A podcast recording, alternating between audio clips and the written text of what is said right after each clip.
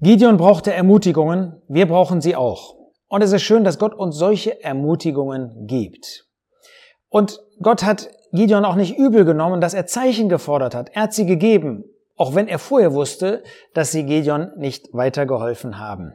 Nochmal, such keine Zeichen, sondern such einfach eine Entscheidung im Leben für den Herrn, dann wird er dich den guten Weg gehen lassen.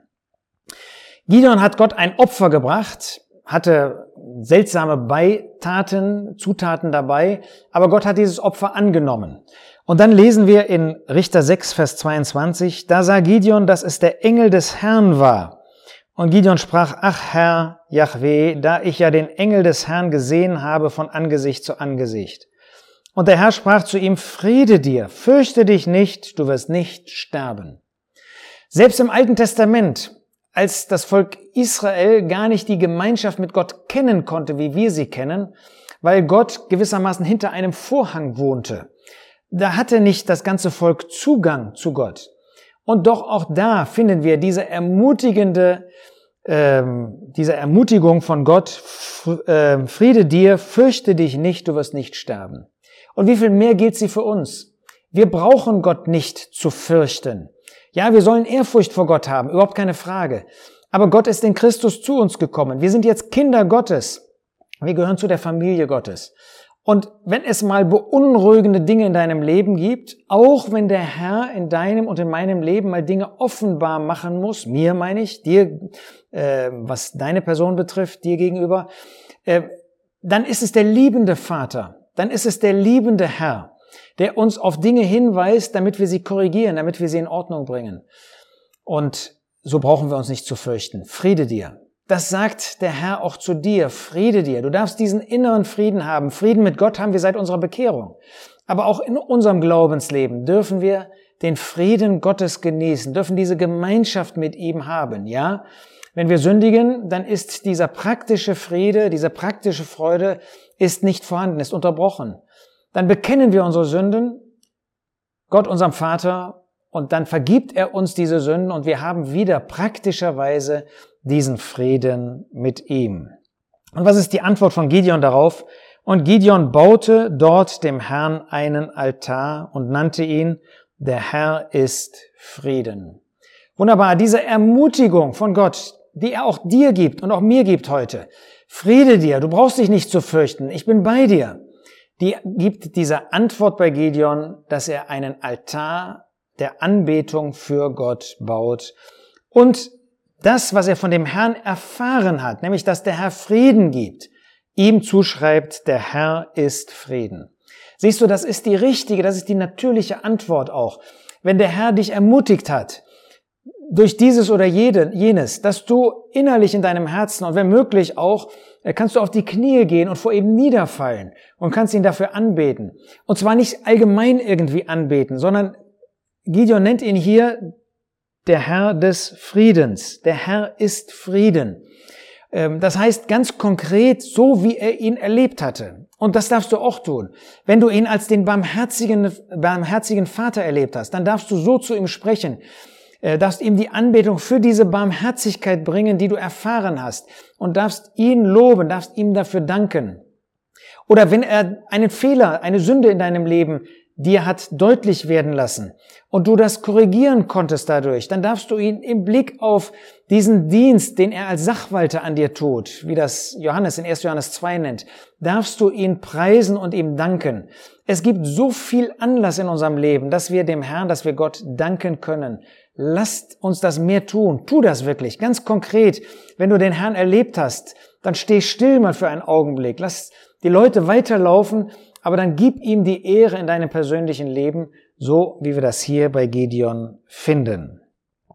Aber er gibt sich nicht zufrieden damit, einen Altar der Anbetung zu bringen. Und das ist wunderbar, dass Gott uns weiterführen möchte. Er möchte den ersten Platz haben. Er möchte, dass die Anbetung ihm gehört in unserem Leben. Und zwar sowohl von unseren Worten, aus unserem Herzen hervor, als auch in unserem Leben. Unser Leben darf ein Opfer für den Herrn sein. Das soll es sogar. Römer 12, Vers 1. Ja, dass wir unser Leben wie ein lebendiges Schlachtopfer für Gott führen. Aber Gott möchte auch, dass unsere Beziehung zu unseren Mitmenschen recht geführt wird. Und so lesen wir hier in den Versen äh, Richter 6, Vers 25 bis 27, dass er auch einen Altar baut, ähm, erstmal einen Altar wegreißt und dann einen Altar baut inmitten seines Hauses. Da heißt es, und es geschah in jener Nacht, da sprach der Herr zu ihm, zu Gideon, nimm den Stier deines Vaters, und zwar den zweiten, siebenjährigen Stier, und reiße den Altar des Baal nieder, der deinem Vater gehört, und die Aschera, die daneben ist, haue um. Ja, das ist natürlich nötig, wenn wir dem Herrn wirklich dienen wollen. Und Gideon war in einer Zeit des Niedergangs, wo ähm, Richter 6, Vers 1 ja deutlich macht, sie taten, was böse war in den Augen des Herrn. Das heißt, da war böser Götzendienst. Man hat dem Baal gedient, man hat der Ascherim gedient. Und das war in dem Hause, in dem Gideon lebte, auch der Fall. Und da sagt der Herr, wenn du mir wirklich dienen willst, dann musst du die Dinge umreißen. Aber das Ermutigende ist, das war nicht das allererste, was Gott von ihm forderte, sondern als er da diesen Weizen ausgeschlagen hat, als er sich um die Nahrung gekümmert hat, da hat Gott das angenommen. Gott wartet also nicht darauf, bis du alles in deinem Leben erkannt hast und dann erst wendet er sich dir zu. Ich finde das großartig, dass Gott auch Dinge von uns annimmt, selbst wenn wir Dinge noch gar nicht erkannt haben in unserem Leben und auch nicht korrigiert haben. Natürlich, wenn er uns sie nennt, wenn er hier dem äh, Gideon sagt, du musst das umreißen, du musst das platt machen, das darf keinen Platz mehr haben bei dir in eurem Leben, dann musst du das auch tun. Dann ist es nötig, dass wir wirklich dem Herrn gehorsam sind. Ähm, aber das ist nicht das Erste, was Gott tut, und das ist einfach wirklich eine ermutigende Botschaft. Baal heißt Herr, und Asherim, das war diese Fruchtbarkeitsgöttin der Liebe. Weißt du, das, was du in deinem Leben liebst, was die Zuneigung deines Herzens hast, ich spreche jetzt nicht von der Ehe, ähm, das wird früher oder später auch Herrschaft in deinem Leben haben. Und das musst du, wenn das nicht der Herr Jesus ist, wenn das jedenfalls wegführt von der Person des Herrn Jesus, dann musst du das umreißen. Dann möchte der Herr, wie bei Gideon, dass du diesen Altar umreißt. Denn das nimmt dich gefangen.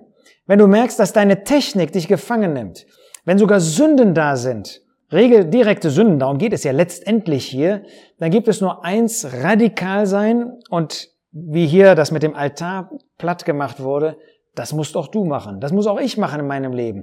Und das kann immer wieder neu hervorkommen. Lasst uns da konsequent sein. Gideon war das. Das, was dich wegführt von dem Herrn, wird Herrschaft über dein Leben einnehmen und wird dich zu verkehrten Dingen führen. Reiße es ab.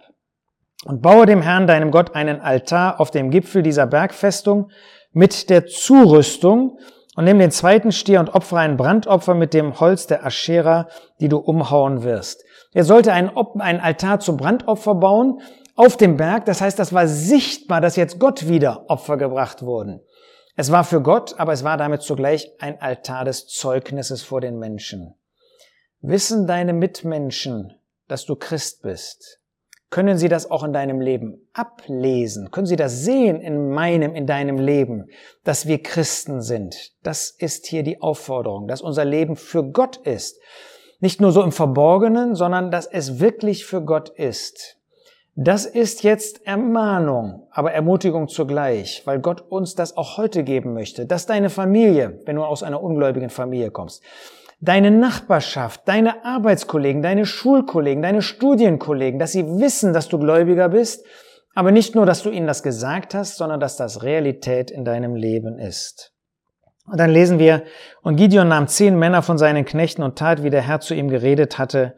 Und es geschah, weil er sich vor dem Haus seines Vaters und vor den Leuten der Stadt fürchtete, es am Tag zu tun, so tat er es bei Nacht. Ich habe schon mal gesagt, Gideon ist ein ängstlicher Mensch gewesen.